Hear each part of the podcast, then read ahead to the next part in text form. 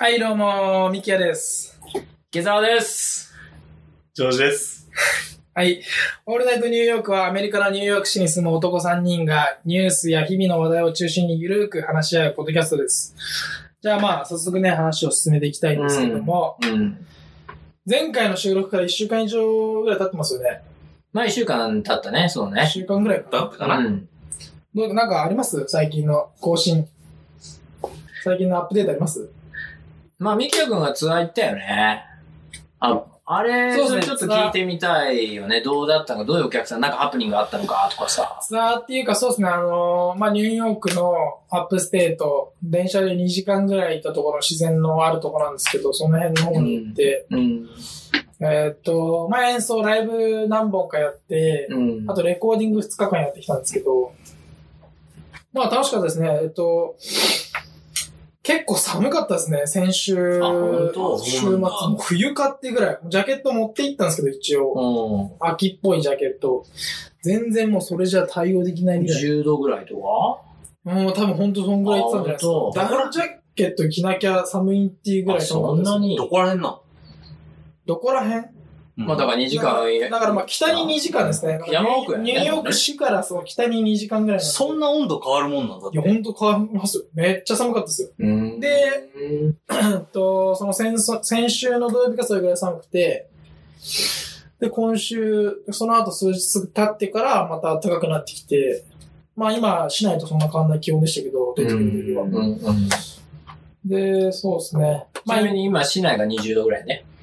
あ、そんぐらいですか大体毎日ね。ううんそうそう。それでやってきましたけど、なんかあったかな、特にハプニング。うん。基本的にはやっぱり相変わらず外でやる感じで、うん。で、あと一個キャンセルになっちゃったやつもあるんですけど、うんあの、大きなワイン醸造所みたいなところなんですけど、はいはい。あのーまあなんかその市が、市なのか州なのかわかんないですけど、その、運営の状態がちょっと引っかかるみたいな、そのコロナウイルスの、あの、ガイドラインにちょっと引っかかるような感じの、うん。あれで、で、多分それでキャンセルになっちゃって。人が集まりすぎるとか？人が集まりすぎるのとか、うん。まあその運営状況のそのガイドラインに沿って対応してる、対策してるのかとか、ん。何外で？外で？外でも外でも。へ多分そういうのがあるんじゃないですか。で、あのね、一応ね、多分今もそうなんですけど、あのーそういう演奏とかがあるときは、例えばビール工場でもバーでも、うん。そのライブ演奏があるときは、あの、偶然そこで演奏が行ってなきゃいけないんですよ。はあ、なるほど。っていうのは、うんその、まあ、これもよくわかんないんですけど、一応法令っていうかな、今なってて、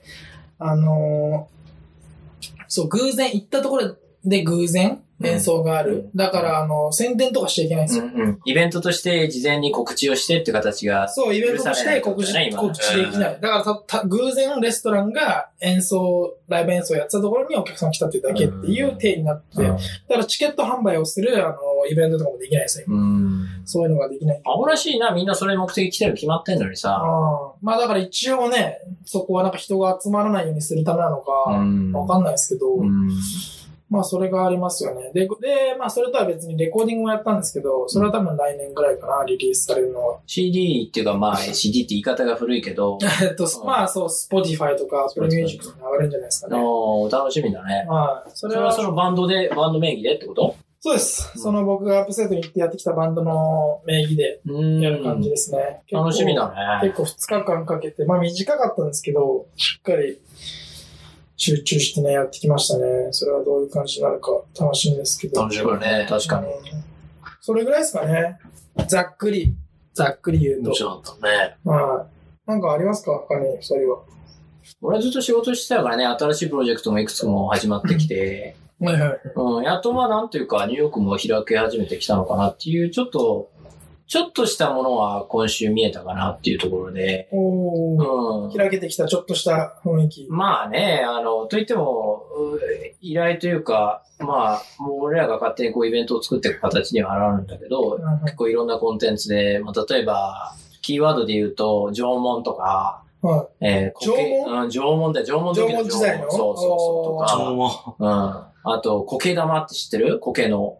知らないです。マリモじゃなくて。あるんだよ。違うんだよ。マリモじゃないんって久しですかぶりに聞いたな、そのでも、あの、なんだろう、盆栽とかは知ってるよね、当然。ええもちろんねあれの流れで苔っていうのが結構ね、流行っていて、日本のね、苔の、で作るのよ。苔玉とか、まあ、それ調べないとちょっとわかりづらいと思うんだけど、マリモよそうそうそう。こちら、そのアメリカ人がね、盆栽とか大好きで、うちも盆栽のクラスずっと、なるほどあの3、4年やってたけど、もういつもね、お客さんいっぱいで、うん。それがね、盆栽ってすごいのよ。日本人の人はえって感じがすると思うんだけど、うんアメリカ人大好き。確かに。古臭い感じはしますもんね。まあね、もちろんアートとして、で自分でちゃんとパチンパチンやって、でそれを先生が教えて、こうだよ、ああだよって言ってやるんだけど、もう、すごいよ。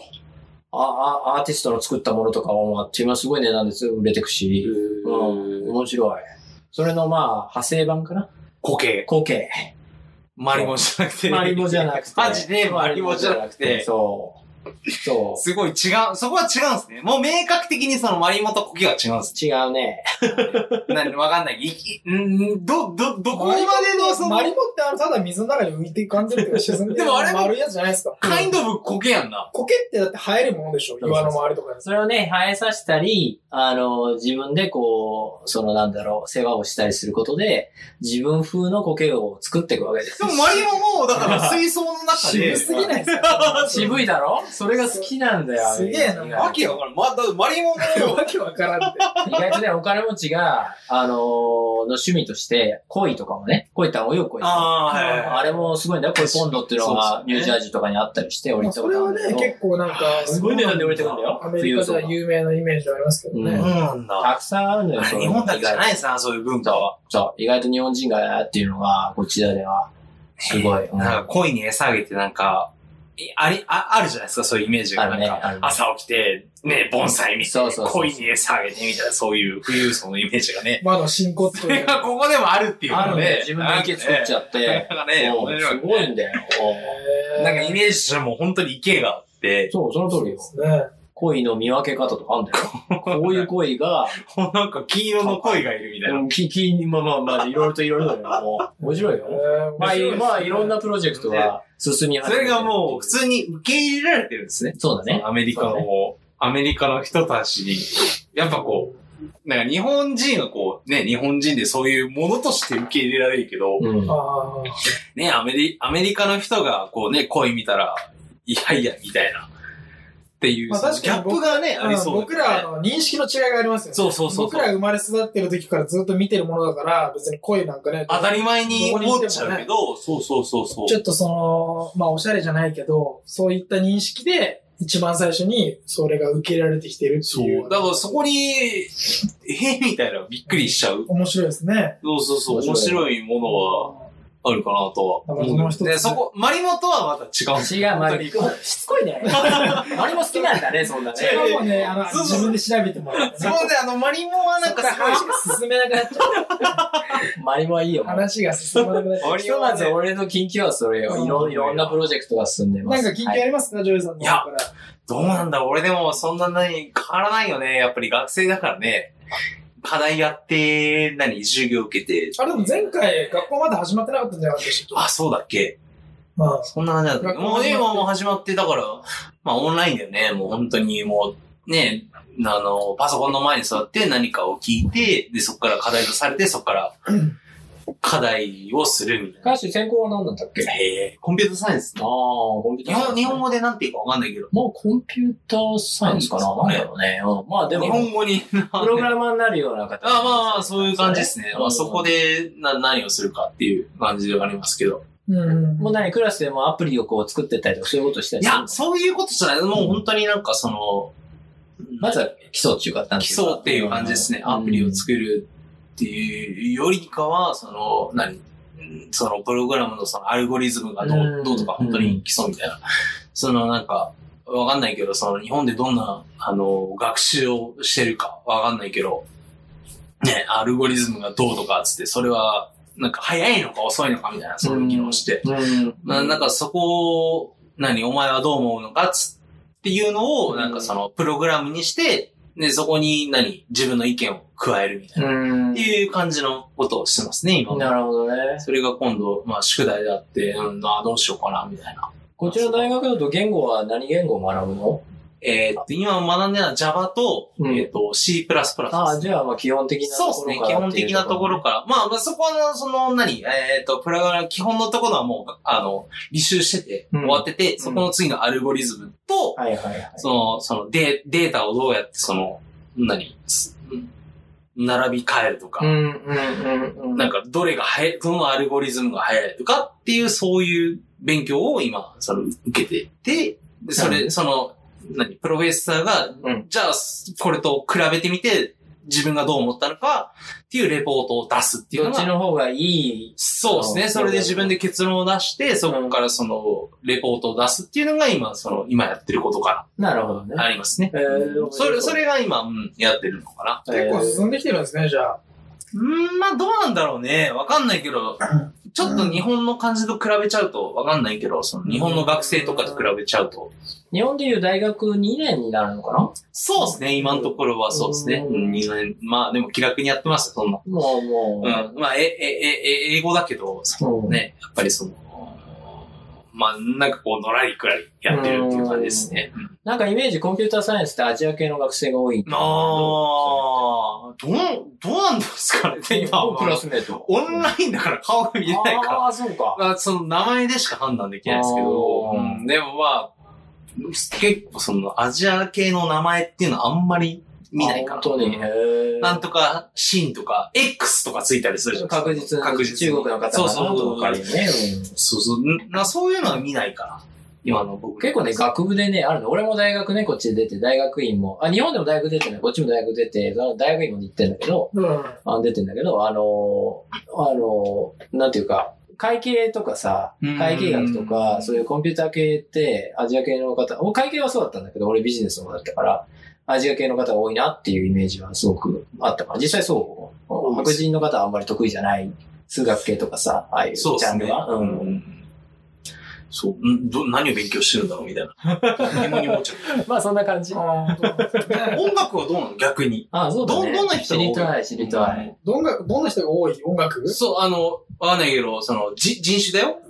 あのあ、あ、もう。これでもアメアメリカで結構普通で人種の話したりするけど、日本だったらもう日本人しかいない。まあそうだね。音楽やって全員日本人っていうのが当たり前だけど、あアメリカ来たらねまあ、、ミキヤ君はジャズがね、やっぱり中心にいるから黒人の方が周りに多いんじゃないの？どう？いや、もうみんな、もう全部だと思いますよ。あ、本当に。そこはニューヨークなんだね、やっぱりね。結構受け入れられる関係ないですね。だからまあその、何人かっていうより、その人の実力がどれぐらいあるかっていうところで受けられるかどうかって変わってくるんで、うんそこはフラットなんだ、じゃあそこの、評評価は。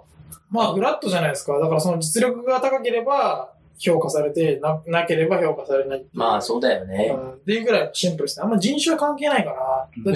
人種のバックグラウンドあんま関係ないですからね。例えばジャズだったら、うんジャズって、あの、もともとアメリカの黒人の人たちの音楽なんで、そうだね。あの、バックグラウンドあんま関係ないじゃないですか。だから、だ誰がジャズをやろうと、じゃあその人が黒人だから有利とかじゃないんで、あの、結局どれぐらい勉強したかによって、うん。でも受け入れられる環境あるんだ、じゃあ。ああ、こいつは白人だから、女性だから、とかそういうのはないんだ、じゃあんまりないんじゃないですか。あ。うん。で、いい、うん、わかんないけど、いい、いい音が出せるいい音が出せれば別にあの問題ないと思うんですよ。ん。うん、多分たくさんいろんな人に会えますからね。すごいフラットじゃない？環境が。フラットですね。音楽ってでも結構そういう感じじゃないですか？うんどうなんだろうそういうもんね。だっていうなんか印象はありますけどね。あんまり何人が多いとかあんまない。一つのでもテーマであるからね。やっぱアメリカでこう住んでて、こう、何人が多いとか、ん？女性が多いとか、っていうのは一つのこう何、生活してて感じるよね。なんか日本よりかああ、は。まあね、この業種は何々の人たちが多いとか、そうそうそうそう。こういうとこには、そこはすごい日本と違うなと思うね。やっぱ生活して、まあね、人種のいろんな人種の人がいますそんな、何がいいとかじゃないけど、うん受け入れられるとか。あんま音楽ではそれないかな。むしろジャンルによるところはあると思うんだけど、逆にこれだけ世界中から来てると、何人だうんぬんじゃなくて、ミキヤ君の言ってるように、その人が何ができるかっていうか、うん。もう実力うんぬんっていうところが、もう、ねえ、よほど3、4ぐらいの人しかいなかったら、うん。君は日本人で、君は何人でって分けやすくと思うけど、で、グループもできたりするけど、これだけ何十っていう、何百っていうね、国の人から来てると、もうそこは聞く必要もないぐらい、それより君はどういう音が出せんだみたいなところがあの、大事需要っていうのはよくわかる。多いですよね。すごいフラットじゃない？そういう環境って。まあそうですね。お、お前、日本人だから、あ後ろ下がっとくよみたいな、そういうのないあわけないですね。そういうのはないですね。なんか差別みたいなのがあるような業界でもないしね、音楽ねまあ音楽はね、どっちかっていうとそれに反対していくようなそうそうそう組織ですから。うん多いな。うんじゃあ一つの結論としてはニューヨークにアーティスト系の人は、うん、来れるみたいな。な、な、どんなに。ああ、まあまあ、来れるんじゃないですか。その代わりやっぱり実力がないとね、あの評価されないから、やっぱだからどんな人種でも別に、あの、構わないですけど、結局実力がものすごく高くないと、あの、目にも留まらない。うん。それだけ人口、厳しいら、そういう厳しさはありますけどね。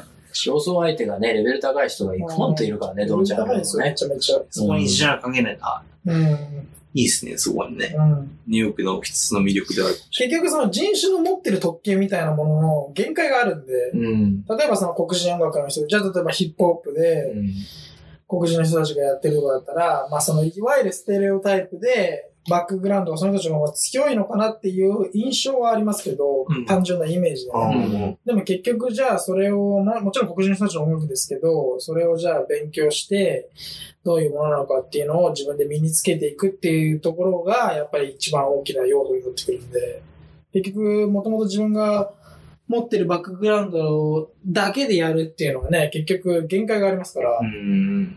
だから結局実力、自分がどれだけそれをスキルを磨くのかっていうところがもっと評価されますよね。まあもちろんちゃんとバックグラウンドやったり、歴史を知っておく必要ありますけど。うん。うんそういうイメージはありますかね。うん、いいっすね。そんな、そんなところですかね、最近の近況といえば。うん。はい。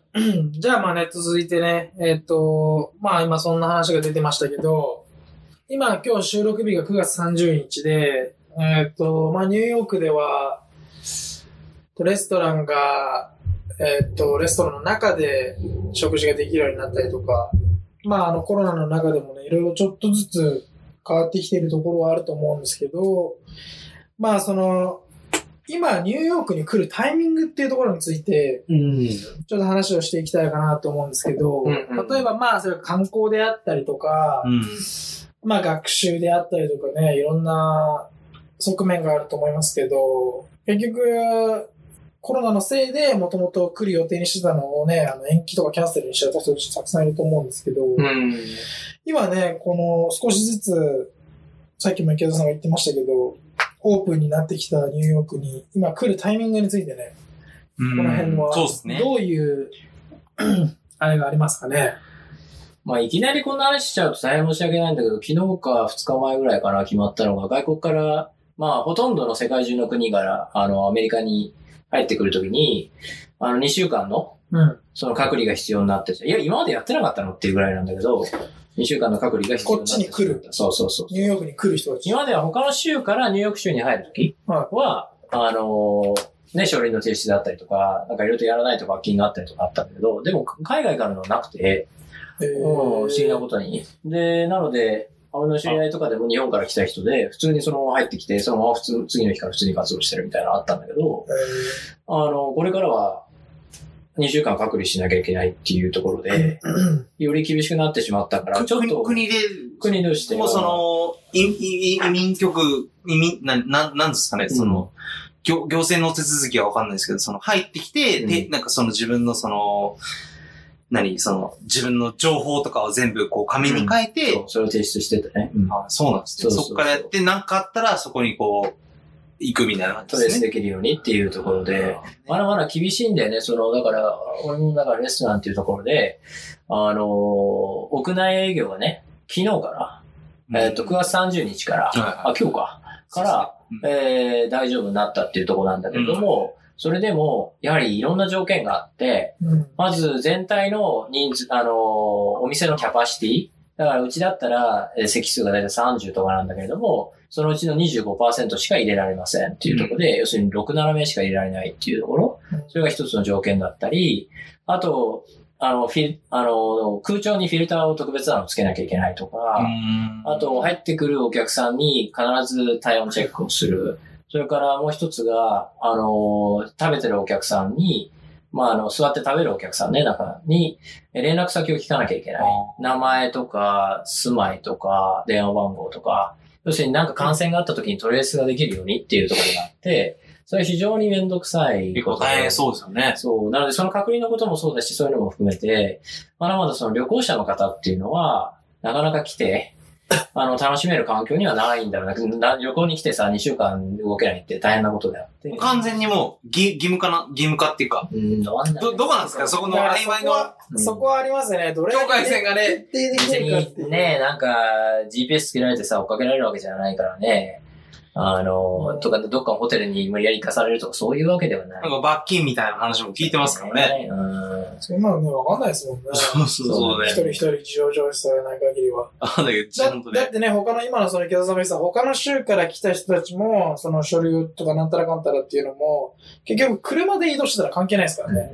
車で移動してたら誰がどこにいるかなんてわかんないから、確かにね結局、ほ他の州と他の州なんて、あの、ないですから、そういう、境界線が関所みたいな。うん。まああるとこもあるのか知らないですけど、基本的にはもう単純に高速でこう通り抜けていくだけですから、そういうのもね、徹底できないですから。結局、今さっきのあの、冒頭のね、ニキヤ君のあの、ね、あの、キャンセル、イベントキャンセルになっちゃったっていう話もそうだけど、まあ、あんまりね、細かいこと言うと怒られちゃうかもしれないけど、結局コロナのいろんな対策ってどうしても多少矛盾、多少というか結構な割合で矛盾も生じるところもあって、まあ、すぐにできたあれですからね。そう。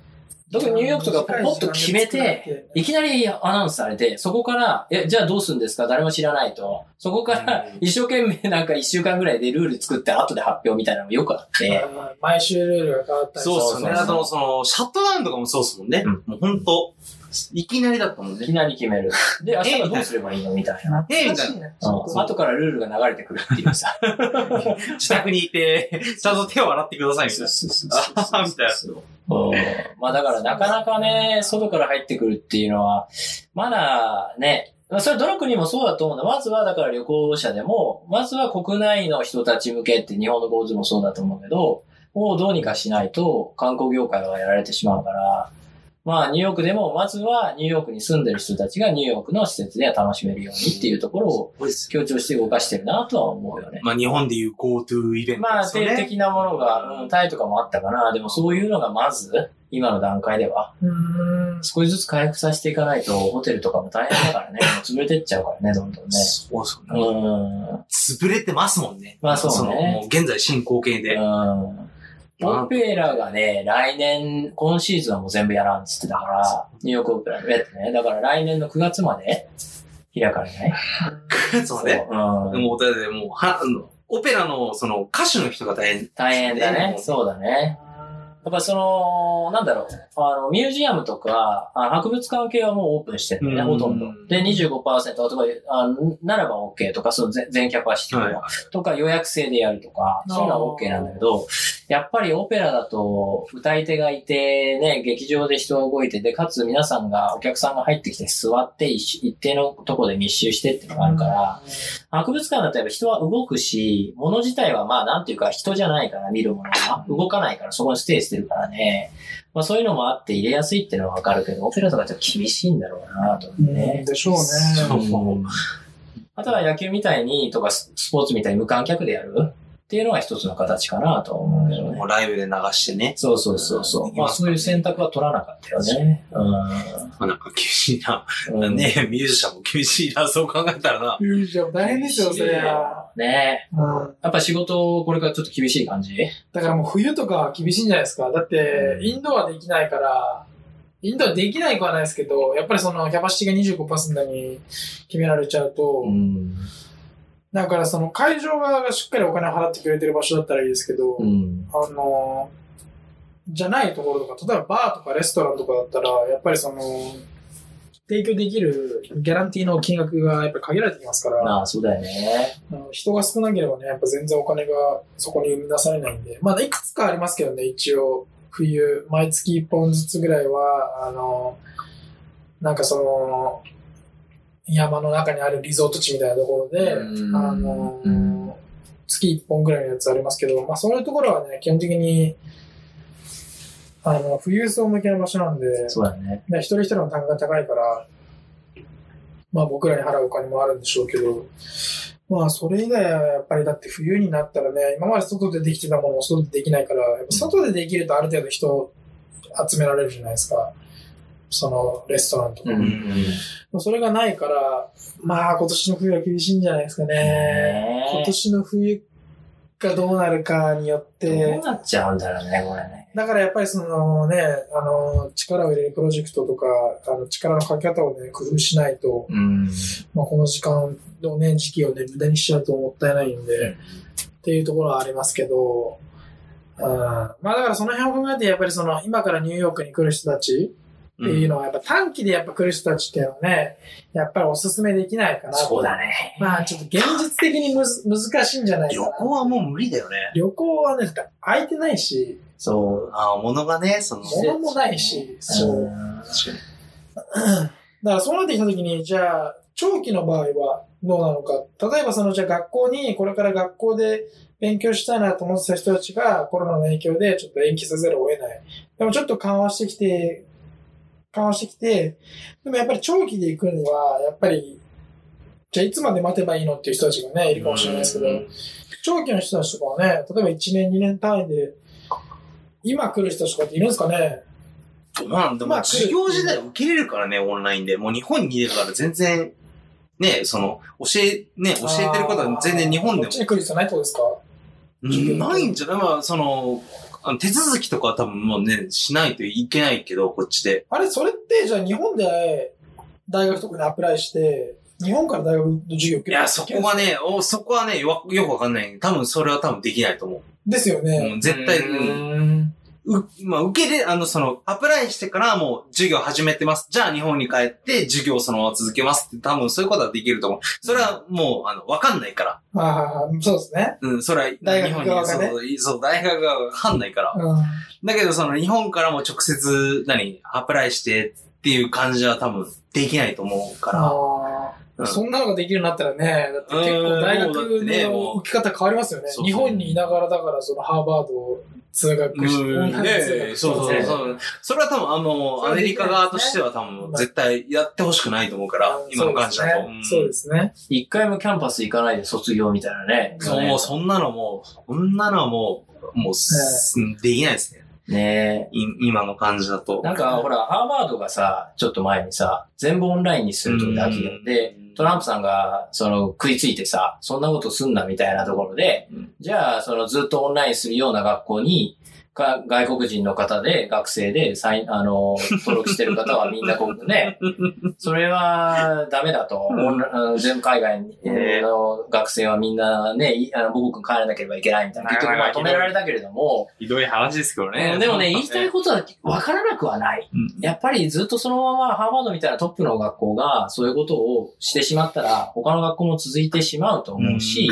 要するにじゃあ学校、大学ってその、なんだろうっていうことになってくるよね。確かに。やっぱり学生さんがある程度大学にやっぱり自ら行って、そこでいろんな人たちと交流をすることによって、もちろんその勉学としてもそのいろんな交流が深まることによって、あの、よりレベルが高くなるってあると思うんだけど、それ以外にも地域経済だったりとか、うんあの、学生が地下鉄に乗る学校まで行く、うん学校の周りの飲食店でお金を落とすとかで不動産のね、金額も相当変わってくるだカろうし。レッジタウンって言われる。カレッジタウンああいうところの経済がどうのこうのっていうのあるから、そういうのがなくなって全部オンラインにしてしまったら、そういうもの、ゼロになるわけだよね。うんそしたら、いわゆるそういう地域経済すべて含めて、大学の周りの、そういうものが全部いらないっていうことになるから、だいぶあり方も変わってくるよね。うんそうですね。まあでも結局強制はできなかったですからうん。ね。強制はできなかったね。ううん。結局。結局勉強するだけなら確かにオンラインだけでも、かなりの部分はカバーできるけど、まあ、そういうものもありますからね。うん例えば大学じゃなくたとしても、オンラインコースっていうのはいろんなものに対してたくさんあるわけだから、でも本質としては多分あの、学位だよね。そうね。のどんなに勉強しても、うんもう自分は知ってますけど、つって、本当にその、自分が学位を持ってないとそこに意味を出さないわけよ。自分を全部勉強してるこ,、とに対して。お金を払ってだから学位を取るみたいな感じじゃん。ね。本当に。自分は、何オンラインでも、この、あのー学位を持ってます。じゃあ、じゃあ次に進めるよねみたいなステップが。オンラインでいくら勉強しても、じゃあ君は何したの？っつっても、受け入れられない。いや、自分はこんだけ勉強したけど、やっぱりこう他人から認めてもらえないと、こあまあそうねそうそう。だからこの、は、あの、説得力がないっていうかさ、そうそう。うん、だから、な学校に行く必要は絶対あるし、うん。結局自分がどんだけやったって口で言っても、こう、結局こう結果を、証明できるものそうそうそうう。そう、本当にそう、そうだと思う。うんそう、だから、何、オンラインだからっつって、別にその、あれはない、ないのかなみたいな。やっぱりその、結果をちゃんと残し、の、そのね、ハーバード行ったっていう結果をね、ん残さないとそうですね。いけないとは思う、思うから。うん学歴ですか。いや、学歴は、こう、結構ね、コントラバーシャルじゃないの？これ。俺はいらねえと思うから。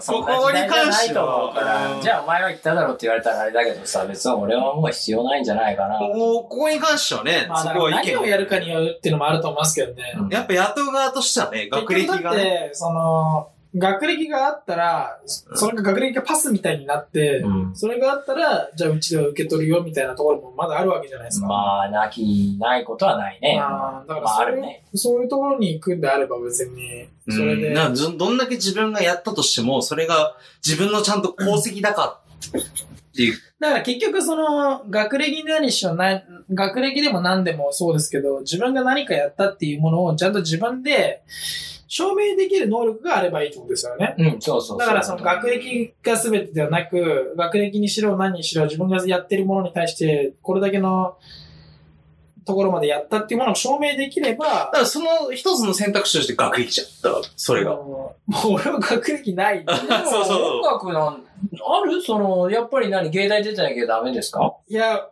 えーっとね、まあそれはね、あの危ない話してる。いろんな、いろんな、えっと、タイプのミュージシャンがいますから、そうだよね。ちょっと愚問だけどさ。あのいや、でも、面白い、面白いなとは思いますけどね。だからその、別に自分がやってて、ね、他人から認められてもいいけど、そのなんか、もうほんとこう大衆受けにするんだったら、もう、そういうことじゃん。だからもう自分がこうしてきまだっしてた。カーシーが素晴らしいサービスアプリで作ってさ、ビジネスを起こって、で、人に貢献してたらさ、別に何大学出てプログラミング勉強したとか関係ないよねって話になっちゃうよね。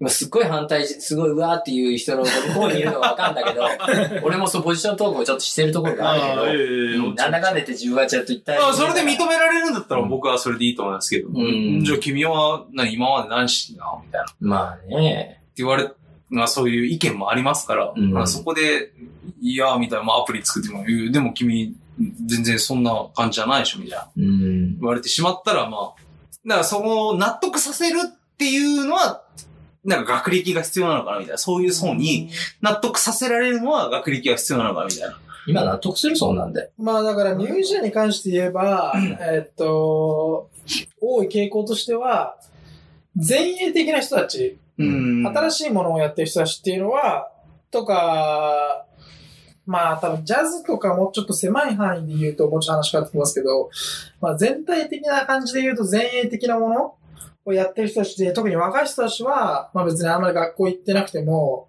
今はもうソーシャルメディアがありますから、ね。け結局、その音楽って、音楽、パフォーマンスが一番見られるところだから、そのね。あの、それ以外にその人たちがどれだけ練習してきたかとか、どれだけ勉強してきたかということは、お客さんは全然知らないので、うん。で、今 SNS っていうものがありますから、自分たちがね、作った動画であったり、何であったりをそれを投稿して、うん。それが一気にね、再生回数が伸びれば有名になるっていう側面もありますから、そういう人たちは別にあんまり学校行ってなかったりはそういう人たちを見ますけど、やっぱりまあジャズとか、えっと、まあジャズなんかね、歴史がありますから、うん。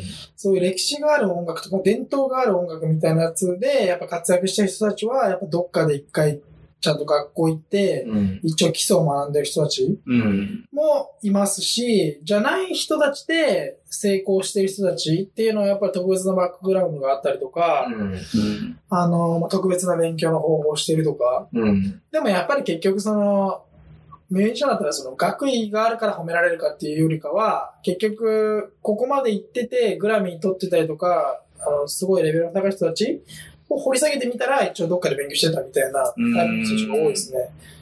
まあだって、例えばなんか自分の好きな音楽聴いてて、この人たちどこどこの学校行ったから、気にしねえな。とかじゃないじゃないですか。うんだミュージシャンに関してはその辺はあんまりないかな。うん。まあでも、ねえ、例えば企業とか会社だったら、だって、受け入れる段階で、その人がどれだけ仕事できるかって、一緒にちょっと仕事しなきゃ分かんないわけだから。まあね。やっぱその前段階で知るためにはね、振りにかける必要があるからと思うんだよね。まあだからそれは学位って、まあその学歴ってのは一つなんじゃないですか。んでもやっぱもう世の中がね、もうそんな世の中じゃないみたいな。まあ、なんかそういう風に、いあの、気持ちがね、変わってくるよね。うんもう僕は俺は学位いらないと思うけど、うんでも判断基準として、まあ大事なのかもしれない。大事なんですかね。それはもうちょっと池津さんに。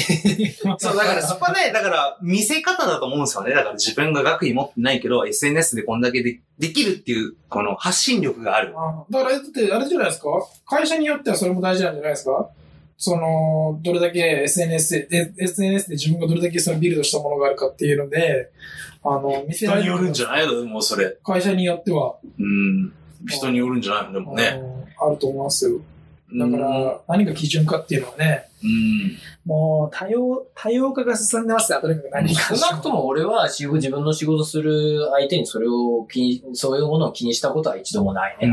うん。アーティストとかメーカーさんとかいろんな人いるけど、別に何大学出たとかどうでもよくて、その人の工芸品がいいのか、音楽がいいのか、アートがいいのかで今まで仕事をしてきたから、でも関係ないかなと思うんだけれども、まあ言いたいことはわかるよ。まあ、自分のポートフォリオがね、どうやって作れるかっていうところですよね。そこはやっぱ大事だと思いますね。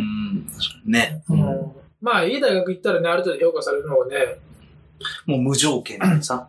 やっぱ今でもそういう傾向はありますから。あるからねうんそれを利用するっていう。だより、要するにそこの大学で学べるようなことをきちんと一応し履修して、頭に入れてるよねっていう証明書ってことでしょ。クオーテーションマーク。クオーテーションマークそういうことだよね。うん。だから、嘘でもいいそれはできるんだよねっていう。そうそうそれはできるんだよね実際できないんだけどさ、ほとんどは試験は一応超えても忘れちゃってるから。無条件に。だからそこはもう、何一応土俵に立てるみたいな。まあね、まあね。ね、メズカによっては、あ大学でないんでしょ？みたいな。うんもうそれでもう、終わり、みたいな。要はそれってさ、知識があるかないかってことだよね？要は。言ってしまったら。これからだと本当にオンラインだけになったら、さらにそれだ、それだけで、その、要はその暗記物じゃないけど、その知識があるかないかでしょ？もしそれが本当にオンラインのクラスがずっと続いく、続いていくんなら、本当その知識だけあるんだったら行かなくても一緒だよね。まあ、そうですね。大学ってやっぱ研究機関っていう意味合いもあるから、別に勉強するところと、あと研究する場所っていうところもあるから、そういう施設があったり、その機材があったり、うんぬんってあるから、そっちは残すべきだと思うけど、やっぱそういう研究をする場所を論文を書いて、そこ、その、それが世の中にどう貢献するかっていうところで、なるけど、その勉強のところは、要するに4代以下は意味あるの？みたいな。大学院、大学、ね、まあ、そこはなんか人人事の判断じゃないですか、もおう。人事が、ね、そこが大事か、大事じゃないか。あ、会社のってことね。そうですねそこあー日本はやっぱりね、まだ、何、みんなこう。日本ってね、いつまでもやるよね。なんとか大学卒とかさ。いや、もう本当当でもそれがもう文化じゃないですか。あんなにお。金や、いつまでもやあるわ。なんとか大学卒業とかでさ、派閥そがあったりとかれそれ、それがもうベースじゃないんですかね。バカじゃねえのと思うんだけど。わかんないけど、ニューヨークに来るずね、来る以前になんか。でも結局今の池澤さんの話で言って、うんね、その本当にじゃあ、例えばじゃあ大学がオンラインだけになりましたと。うんでもその大学どこを卒業してるっていうのは結局もう知識っていう側面うん。だけになって、うんもう結局人間性はあんまり関係ないと。うん。どこどこの大学行ってこれだけ勉強したら知識がありますっていうものが。何をやってきたんですかみたいなね。うん、でも結局じゃあその知識っていうものに考え、か、関して言ったら、知識って要はその、もうあるものじゃないですか。うんそれを人間の頭の中に入れるか入れないかっていう。うん。でも、これだけインターネットとかが、まあ、あの、がす進んでる中で、もう知識を人間の頭に入れる必要なくなってきてるじゃないですか。まあ、そこはいろいろと、あうん、まあいいよ。それで行こうか、それで。うん。わかるわかる。知識は頭の中にわからない時あったら何でも Google 調べるっていうのはわかるけど、うんもともとあるものと、あと Google でその単発的に調べるもの、知識ってやっぱ、あの、俺はね、考え方っていうものが大事だ俺は総合だと思うから、うん。積み上げで A っていう知識、B っていう知識が普通は繋がらないかもしれないけど、A、B、C いろんな論があると、こうまとまって、新しいアイデアが出るみたいなのがあるから、何か A っていうことを知らないって言って Google で調べることはできるけど、それをどう活かすかとか、他の B、C、D だんだん違うものとくっつけてクリエイティブなもの、新しいものを生み出すってことはやっぱりできないことが多いかなと思うから、なるほどやっぱあるね。程度集合体を頭の中にこう、溜めとく必要はあるんじゃないかなと思う。なるほどねそういうところまで考えられてるんですかね。例えば、あのーここの知識を持ってますっていう人たちが、うん例えばじゃあ面接官でも、なんでも、あ、じゃあここの、この人はここで勉強してきたから、こういうことがもしかしたら思いつくかもしれないなっていう、っていうところってでも人間性じゃないですか。うん。その、どど何を勉強してきましたっていう知識と、この人がどういう人間なのかっていうところで、あ、じゃあこの人たちは、この人はこんなところにたどり着きそうだなっていうものが見えるか見えないかで、うんあの、雇われるかどうかっていうのが、まあそういうのはあるだろうね。そこでまたその日本の大学の派閥みたいなのはそういうのもあって、よね。あの、なんとか大学出た人はこういう雰囲気だよねとか、やっぱりね、校風とかあるんだよ、そういうのは。仕事できるとか、プラスアルファで、うん。そういうのがあるんだよ。やっぱね、伝統があるとかさ、その歴史が長いから、つって、じゃあこう、これはこうだろうみたいなさ、なるほど、ね。ステレオタイプがあるわけだよ。それに雇われるみたいなのあるから、それがオンラインになって、こういう知識だけの吸収の状況になると、それはないよね。うんやっぱその大学に行って、いろんな人たちと遊んだり、あの、交流をすることで、興奮が身についてきて、キャラクターっていうのができるっていうのは、それはそうだと思う。うん。うんそれはなくなるよね。会社の人事がどう判断するハーバードらしいね、あれじゃん、早稲田卒っぽいとかさ。そうそうそううんでもまあね、今その、日本の文化でそういうのありますから、もう根付いてるからもなるほど。うん。それはね、なかなか、そういうステレオタイプなところはね、なかなか変えられないのかなとは思うけどね。うんまあ、果たしてそれが必要かどうかっていうのは、そう、そこはまた別問題うんじゃないですか。でもそれをどう判断するかっていうのは、まずそこに、こう、形が決まってないから。まあだからそれはどこを目指すかって話になってきますそうそう。よね。自分は OK でも、やっぱあい、ね、やっぱコミュニケーションだからさ、面接とかもさそう、だね。自分がこうね、どう、どうやってこう、その、何面接官にこう、いけるか。うん。ね、あの、面接官のその、何、求めてることにどうフィットしていくか、みたいな。っていうのも、やっぱこう、就職する上では大事だ。やっぱ自分がこうしてきましたっつって、自分がこうします。ね、でも、ま面接官がこう求めてるのと違ったら、ね、そう、なまず違う。まあ、うん日本で就職するなんてね。なるほどね。これは僕はまあ池澤さんと同じ考えって言ったらおかしいかもしれないですけど、うん結局、あのーそのどっかに就職する人の考え方って、うん。何かの組織の一部になるために何かをやるわけじゃないですか。うん。で、まあ僕らって言い方したらおかしいですけど、僕僕とか別に何かの組織の一部になる必要ない人間なんで、うん。で、池澤さんも雇う側じゃないですか。だからやっぱりその、いやいやもっとこっちが僕ら見てるよっていうところと、やっぱり組織、自分がもしこの人の一部になろうと思ったらやっぱ考えることとか見てることって違うんでしょうね。まあそうだってフィットしに行こうと思わないですもん、俺。フフィットしに行こうって思わないけど、でもうんフィットしに行かないと、だってね、フィットする条件があるわけだから、そこを、ね、狙っていかないといけそない、こはもうだって、そういうソサエティですから。ね、そのソサイティにこう、じゃあ自分がどこがね、求められるかだからもうアメリカ人なんだよ。本当に。あ、俺がとですね。そうそうそうそうそう。あアメ人なんだよ、だから。だからね、反社会性力的なとこある。いや、どう、でもちゃんはで 俺俺俺としては別にいろんな考え方があっていや、まあもちろんもちろん、いや、あの、の、そういうところがある、そのそういう違いがあるんだなって今ちょっと思ったって話です。ね、まあそこに、何、貧乏になったら貧乏になったで別にそういう生き方があるかもしれない。うん。ね自分がお金持ちとかさ、お金ある程度持ちたいって言ったら、そういうとこにやっぱ行かないといけない、自分がね。自分がそこで環境を新しくつければいいかもしれないけど、その。新しい音楽のジャンルを作ってめっちゃお金を儲けるっつったら全然いいと思うけど、あー。まあ確かにそういった意味は確かにそれはある、ありますわうん。だからその自分でお金を持って子供を産んでこう何、何、2000万貯める いわゆる2000万貯めるじゃないけど、あそこに行くんだったら、そのあある程度日本のそのワークソサイティにフィットしないといけないわーけじゃん。だってもうそういう、ね、経済もそっちで回ってるわけだから。自分が嫌だからっつってこう外れてっても、こう、ね、別にその、まあ自分のその色があればいいけど、うん。自分で起業してね、お金を儲けれるんだったらいいけど、うん。でもまあ大半の人はそうじゃないから、やっぱり生き、ね、こう生まれてきて、こう、どうやってお金を稼ぐかし、何、その、わかる術もなくみたいな。じゃあ、何、学校に行ってて、みたいな。いい企業について、つって2000万貯めて、みたいな。リタイア、みたいなさ。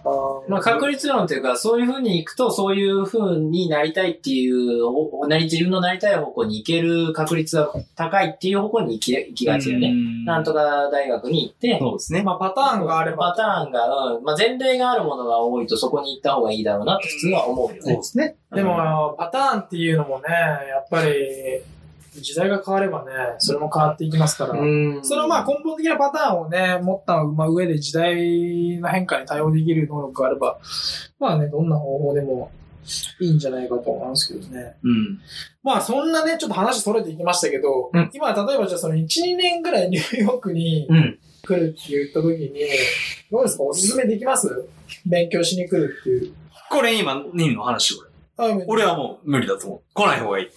あ、そううん。俺は来ない方がいいと思います。う。そうか。そう、結構きっぺきっぱり言いましたね。それなんでですか？だって学べることないじゃん。家にずっといれる、えまあ、外出れるけど、かもしれんけど、あーなるほどね。こう100%できることは、まあないとは思うね。やっぱりアメリカで。いやっぱり、や、まあ工夫してね。ね。うーん、もったいない。うん、なんかその、ね、いろんな外に出ていく人だったら余計にもったいない。まあそういう雰囲気を楽しむっていうのは、わかんないけどな。なんかそう話してたら、まあそういう雰囲気を楽しむっていう人は、それでありかもしれんけど、あやっぱり留学しますつって、こう何を勉強しますっていう人は、でもまあ、いあそこにも行けないし、あそこにも行けないから、うん、じゃあ日本でオンラインでやってた方がよくね？みたいうん。な。動画見てた方がよくね？みたいな。雰囲気一応味わえるから、うん。ねえ、ねえ、なんかディズニーランド行きますみたいな。フロリダのね、ディズニーランド行きますって動画見て、ーそれで結構こう満足できる部分はあるかもしれんから。結局でも実際に行けませんから。今、アメリカに行って、そういう、あの、レレーベルつけるの大事だけど、そういうアメリカに行って何をし今来ました。ても、ポテンシャルがフルで活用そうそうそう。ジェネラルに言ったらアメリカに来た方がいいけど、そのうん今のこの現時点で来て何かをするっていうなら、結構いろいろ制限されちゃうから、そこは来ない方がいいっていうのは俺は言い切る結かな。構今、きっぱり言い切ったから。結構俺は言い切いや、でもる言いたいことは、やっぱ大学院とか大学の意味って、やっぱりその人脈もあったりするから、うん俺もそれで大学院行ったところはあるから、それがゼロになるんだったら、俺も行かなかったかもしれないね。うんそれは。それはすごくわかる。うんそうそうそうそう。なるほど、なるほど。まあなんか他に理由があればね、全然来てもいいけど、思うけど、だそこに天秤にかけられる人ってどれぐらいいんのみたいな。うん確かにね。ああ来てからね、やっぱ模索しそうそうそうそういう人最初の1、2年とかそうそうそう、多いけど、ああ、学生としてはそうかもね。もうバイトして金貯めて、こっちに来る資金貯めた方が絶対まあ、いいかな。ね、貯めて無難無難ではあるよね日。本では稼げるからね、こっち来たらお仕事できないからね、バイトができないからね、ビザがないからみんな。あのそこを天秤にかけたら、俺は来ない方がいいかなっていう結論はあるかな、俺の中では。なるほど、なるほど。うん。俺は、うんちょっと違って、ほうほうまあ、あえて逆に言うつもりもないんだけど、歌詞うんでも、あのービジネスの話になるんだけど、やっぱ俺はそういう世界にいるから。で、今はチャンスだなと。今来るのがチャンス。今来るのがチャンスだなと思って、これねニューヨークはね、今も悪いも、まあわ悪い話だけど、やっぱ焼けの花になっちゃったと思うから、いろんな面で。うん。いろんなビジネスが対して、その有名ブランドからなんからも全部バーってもうそうっすね。もう全然なないっすもんね、もうね。だからこそ、今までね、打ち破れなかった大きなライバルだったり、壁みたいなところが取っ払われたりとか、全く新しいことをやっても、別にまあそれもありかなとか、そういうチャンスがあるなと俺は、まあ自分の領域だけど、あるので、そういうのを今こそ出せるかなっていうのはあるから、すごいでも限定的だ。もう本当に明確なビジョンがある人。まあそれはそうだね。うんそれはただ単に来て、なんかいれば金儲けできるとか、そういう話ではないし、あの、もちろん市場当然ね、市況悪いから、お客さんがやっぱ外歩いてないから、いきなりじゃあ今ここ来てね、ラーメン屋始めりゃ儲かんですかって、そういう話ではない。でも、焼け野原になったのはそれそれで、表現良くないけどね、焼け野原ってさ。でも、あの、いろんなチャンスが、こう、新たに見えてきてるなっていうのは、あるよね。そんな甘い話じゃない。じゃあ自分ができてるのかってそういうわけじゃないからね。だから、来て、それを、こう、チャレンジするっていうのは一つなのかなとは。まあ一例ありますよね。結局その、今スタートを切っておくことで、先にスタートが切れる。環境が整う前に来てスタートを切っておくことで、もうちょっとその、周りのあれが整ってきた時に、もう自分もある程度基盤ができてるっていうところを攻めるっていうのは一つの手がありましたよね。そういうのはやっぱでもそれができる人だったらって話ですよね。うんそれが、それをする覚悟があるのであれば、うんそれだけできる。そこにどんだけ思っている人がいるのかっていうのがね。それはでもやっぱね、あの、あのー現状を知らない人は難しいかもしれないですね。うん。あの、ある程度、例えそうそうば池澤さんを知ってるとか、なんかその、例えば今ここに穴が開いてるよみたいなのを知ってる人うんと一緒にいて、じゃあそこを攻めていこうっていうのがあるんだろうけど、やっぱりニューヨーク来てとかアメリカ、まあ僕のホワイト特にそうですけど、やっぱ最初のね、1年に、1年、2年ぐらいは、どういう状態なのかっていうことを観察しながら、そうだねそ。れを肌で覚えていくっていう時間が必要だと。どうしてもあるね、それはね。うん。だからそういう、もうある程度のね、あの、経験があるレベルが高い人たちだったらね、全然それは僕はありだと思います、そうですね。まあそこは話がね。うんまあ、ジャンルにもよりますしね。そうそうだねそれはね確かに。うん。あそこはもうね、考えてもらって、本当自分の頭で考えるっていう能力が必要だ、ね。じゃない何かこう人に言われてこう、鵜呑みにしてやるんじゃなくて、それは何でもそうだな。うんねそんな感じでね。まあ今ニューヨークに来るタイミングについて、まあ、今回話していきましたけど、はい。お便りコーナー行きましょう。今日もね、今回も一件だけね、いたおだいてるんで。はい。じゃあ今週のお便りコーナー。はい。足立区のビヨンセさんから、おー、ビヨンさん。は はいい。。ね。ビ足立区にいらっしゃる。ありがとうございます。はい。質問です。3人は普段どんな本を読んでいますか？っていう本、えっ、と、質問なんです普段ね。まあ普段でも、まあ今読んでる本でもいいですけどね。うん、うん、うん。なんかありますか、歌詞は？ええ僕でもそんな、小説とか読まないですね。でも、教科書って言い方あれだけどさ、まあ、教科書は読みますけど、ね。技術本とか読むでしょ？うん技術本は読みますけど、何系読んでるんですか今？ええもう普通にだからその、プログラミングの本は読むけど、うん、まあ、すねわかんないことは本当に調べちゃうからね。本を読むっていう感じじゃないからね。調べるのって普通になんかその Google 検索ですか？うんうん、本当にもう、what is バラブラブラみたいなさ。what does mean ブラブラみたいなさ。うん本当もうそれをそこらダイレクトにそこら辺はあんま深く掘り下げる必要ってないですか？掘り下げるって言っても、まあまあ、まあ大体最初の1ページぐらいで全然。もう一区、そうそう、もうコンセプトだけもう頭に入れて、うん。そうあとはもうどう派生していくかみたいな。うん、うん。まあそこはもう、 subject によって違うかもしれんけど。まああとは日本の本じゃない？うん。ああ、こっちでもね、日本の本買えますからいや、そうそう、日本の本が最近ブックオフとか行ってます？うん最近は行ってない1ヶ月前ぐらいじゃない？何があったかな？まあ、な、な、な、何があったかな？なんか、なんか、将棋の本買ってよ。なんか藤井くん、藤井くんが、将棋のね、うん将棋の藤井くん、結構あれになったからっつって、あ、じゃあ将棋の本でも読んでみようかなみたいな。ああ、なるほど。そう、そういうのを買ったりして。いや、そんぐらいかな、でも。うん。面白いですね、それは。そう詳しい将棋するの？しないけどっていう。まあそうです。まあ本当になんか、その、ちょっとパラパラって読んで、っっていう感じ。もう、その、興味を惹かれるものはあるかなっていう感じはありますけどね。そんな、がっつり本を読むっていうのは、ないかな。本当もう絵本ぐらいしかないもん。いや逆に、逆に言うってだろ。いやないけどいやわからんけど。池田さんなんかありますか？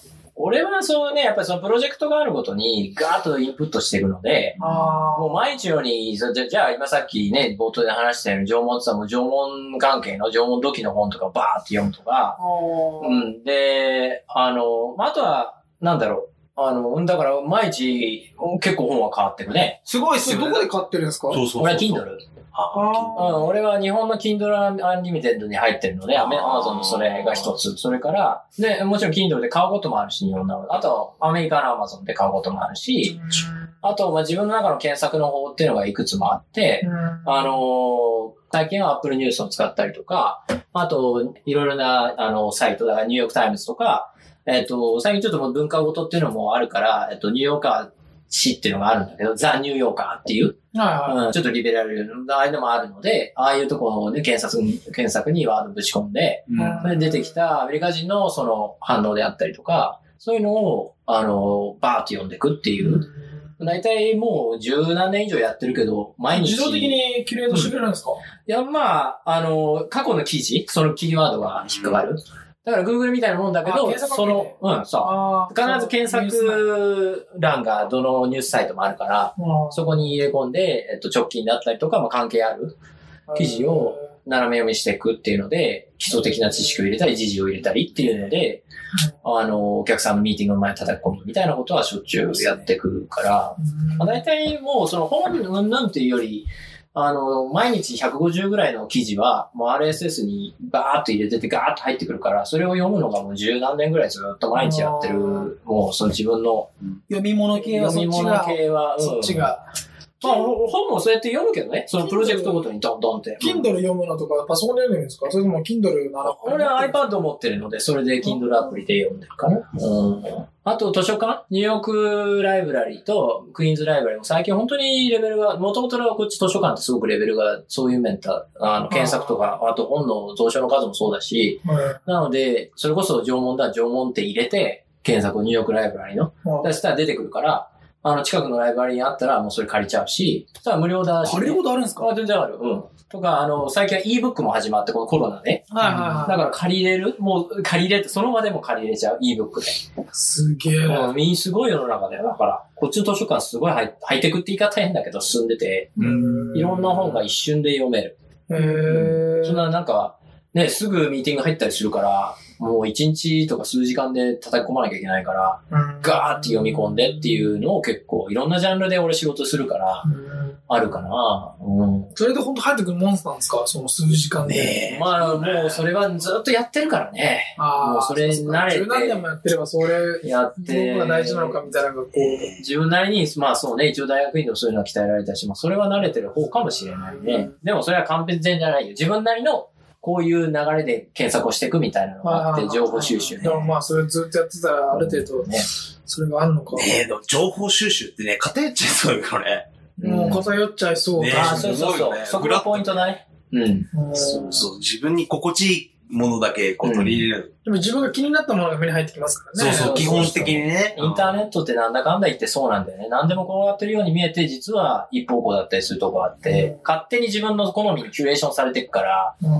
Facebook さんたちとか Google さんたちがそうしちゃうから、自然にそう言っちゃうっていうのはあるよね。うんそれは危ないから、俺もなるべくだから RSS ちょっと古いかなと思いつつ、いろんな立場の方々の論壇を入れたり、ブログを入れることで、右の意見も左の意見も、まあいろんなのも合わせてね、入れるようにはしてる。そのバランスはずっと自分の中で模索してる。やっぱ次はこっちの雑誌を入れとこうとか、検索の時に、うん、やっぱこっちに偏りすぎないようにとか、えーうん。大勢ちょっとね、右寄りになってっちゃうのが、どうしてもネットの世界だから、うん、いや、間違いない。うんそれを気をつけてるから、そういう時に本っていうのはまあいいかな。あえてそういう人を選ぶ。か全然自分と考え違う人を選んで読んでみるとか、なるほどね。うんネット怖いね。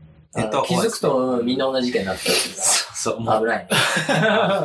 正す人がいないから。同じような記事が転がってることもたくさんありますからね、ネットの結局、そのネットってやっぱスピードじゃないですか。うんで、だからネットの記事って作られ、作る時間も短いから、うんで本ってやっぱり結構時間かけて作るそうだねじゃないですか。。そうだね。だからそこでの情報の密度っていうか、うん。やっぱ読む時間がそんなに変わらなくても、その、正確さまさにそれが違ったりとかする。本当にその通りだと、深さが全然違うし、うんあと最近俺ここ2、3年で、こう、見直し始めたっていうか、自分のその検索のあれに入れたのが、えっと、雑誌雑誌ってもうわかん、なんかね、どんどんこう、社用っていうかさ、うんもうみんな読まなくなってきてるんだけど。読まないっすね。でも、代わりに、その、おかげでっていうのはあれ、その雑誌のね、もう毎日作ってる方々に大変あれかもしれないけど、あの、その代わり、あの、雑誌読みたい方、読み放題サービスみたいなのが、ああ、なるほどね。こちらでもそうだし、日本でもそうだし、もう本当に月額数百円とかで、はあはもう何十っていう雑誌が、もう読みたいだけ読めちゃうっていうあサービスがあるから、、そこにまとめて検索とかに投げ込むと、ブワーっと出てきたりとか、うんあとね、何、気づいたのが、雑誌のクオリティの高さ。やっぱり一つ一つのテーマあるじゃんこ今週号はこれみたいなのあって、やっぱ記者の方のその深さっていうか、1ヶ月にね、1雑誌とか発行されてるわけだけど、やっぱりその1ヶ月そのテーマでぐわーっと調べ込んでるから、うん。やっぱすごい取材力というか、あとビジュアルでの見せ方とか、そうですね。雑誌はすごい。重要ですもんうん。ね。すごいあれは。はいだから的確にその情報が、まあ、漫画じゃないけどやっぱビジュアルもあってう、ん。雑誌って、あ入ってくるし、深さもあるし、コラムもやっぱり専門家の方に頼んで書いてもらったりしてるから、うん、そう、俺はね、雑誌はかなり、えっと、重宝し始めてるね。うん、自分の情報の中で。ですねうん、で深みがかなり。みんながこう、読まなくなってきてる。確かにね、あんまり読まな読まない。読まないよね。確かに 1, 1ドルとかでこの雑誌ずっと読めるとか。そう、そう。すごい情報量もうね、ウェブサイトだったらね、あの、全部今までのやつが見れたりとかもするから、ね、その集めなくてもいいし、うん。いや、見逃すこともないし。結局ね、Google 検索いいんだけど、うん Google は何でも載ってんだけど、やっぱりね、その、気づくと実はこれ2012年の記事だなとか、うんなんかみんなけ、あのーそれは意味があるのが上に上がってくるんだけど、それでも、あと情報がやっぱ断片的？うん。専門家が書いてても、やっぱ一気に全部出さないから本みたいな当たり前だけど、うん。だから、その人がブログを1ヶ月前に出し、その情報は意味あって、次に出したのが、えっ、と、その2週間後とか、その次10日後とかあるけど、全部それぞれ見ていって、それぞれ断片を集めてきて、やっと一つの情報になったりするから、その専門家の言いたいこと。それはね、結構ね、時間のがかかる何気に。うん一つ一つのページを開いてって、それだったらその人の本を買って、全部ままとまってるのザーッと読んだ方が早い。明らかにね。うん。なるほどね。っていうのは面白いですね。そういう情報を集めるっていうところでは。うん僕はあの最近、英語で本を読み始めて、ずっとちょっと、まあ前にも池田さんにもちょっと話したんですけど、やっぱり本を読むこと自体は結構好きなんですけど、うん。あの、やっぱり今までもこう進み始めてから5年経ちますけど、やっぱなかなか英語で本を読むっていうものに、うん。あともう文章だけでもそうなんですけど、うん。やっぱその入り込んでいけない感じがあって、会話とかは結構全然普通にできるんですけど、うんやっぱり文章を読んだり、英語で何かを本を読んだりとかするのが、やっぱどうしてもなかなか自分のなんか頭の中でこうイメがイメージを描きながら読めないっていうのがあって、で、まあこの間友達にちょっとせあの紹介してもらった本で、まあ、これだったらそんなに難しくすぎない内容で、でもストーリーとかはまだ面白いみたいな。うん。英語としては読みやすいけど、ストーリーは面白いって言って、あのーこの本をね、買ったんですけどね。うん。小説？何そこれ、あの小説ですね、フィクションですね。サイレンズ・オブ・タイタンっていう、うん。えっ、と、カート・ボナグ。はいちょっとね、日本語だとね、なんて読むのかわかんないんですけど、うん。うん。あの、これを読み始めたんですけど、結構あの、SF 小説的な感じになってて、この人のいろんな作品があるんですけど、このサイレンズ・オブ・タイタンに関しては、SF 小説的な感じのやつで、まあ、結局読み始めて、あんまり簡単じゃなかったんですよ、最初。で、でも、やっぱずっと、まあ、頑張って、あの、読み続けて、でわからない単語は調べる。で、結局、グラマー、文法的には、確かにそんなに難しくはなくて、うん結局その、同じような自分が知ってるものでも、自分が知らない単語で言い換えられてただけだったりとかするんで、うん。そういうところをちょっと頑張ってこう、検索しながら、えっ、と、読み続けていったら、なんか少しずつストーリーが入ってくるようになって、うんでストーリーが入ったら結構面白くて、あの、頑張って読み進めるようになるので、うん。で、今、慣れてきて、あのー真ん中ぐらいまで読んできたんですけど、うん結構、これを読んで、あの、読むのに少しずつ慣れてきたら、まだ読み始めて1週間経ってないぐらいなんですけど、うん。あの、普通に、その、インターネットとかでウィキペディアとか読むときとか、普通にパソコンで英語の文章とか読むときも、なんか読みやすい。なるほどね。ちょっと慣れるから。ううんん。だそれがあって、あのーそれやってますね。結構、多分これで一個慣れ、癖がついたら、その時にもどんどんどんどん次の本とかも読んでいって、そういう癖をつけるようにしてたり。やっぱりあの音楽とかもそうなんですけど、うんやっぱり英語の方がうん情報が多かったりするんで、間違いないね。うんやっぱ英語で何かを学べるっていうのは、それだけ一個の、もうあれが増えるわけじゃないですか。うん。うん。日本語でこれだけ情報量が段違い情。報量が一気に増えるから、うんそれはその通り。そう。ねで、あの、この間、全然違う、あのー音楽の、まあ、教則本みたいなやつを買ったんですけど、それも結構やっぱいろんな歴史とか詰まってるんで、うん。そういうのを読んでいく上でも、最近はその辺やってますね。面白くて読んでますね。なんか、英語についてね、なんかもしかしたら来週とかね、次のトークで。そうですね。どういうふうに英語をね。ね、今の話がとっても面白いと思うんだよね。うん。だってミキヤなんかペラペラだよね。一番話すし、流暢に話されるのねで、いや読むのは実は、え、そんな状態なの？ちょっと意外に、確かうん、思えた。まあ、すぐ身につくんだろうけど、まあ、実はトライしてなかったみたいな。うんすごい意外な。やっぱりその、言い方が全然違うんですよね。そのなんか、I, eat パンケーキみたいな、っ。ていう言葉って絶対入ってないんで、小説の中って。絶対にこのなんか、なんつうんですか、木々の間からなんかテラス木漏れ日がみたいなのの英語バージョンだから。やっぱりそういうのって普通には読み取れないから、イメージもできないし。最初は難しかったですけど。まあでもね、そういうのもトライすると意外と読めるようになってくるっていう。まあそんなね、あれで、まあ来週は英語とかもちょっとね、あの、テーマにいいね入れながらうん。やっていきたいんじゃないかなと思いますけども、はい今週はね、こんな感じではい。いいんじゃないですか？ありがとうございました。はい、ありがとうございました。ありがとう。はい、じゃあまた来週。はーい。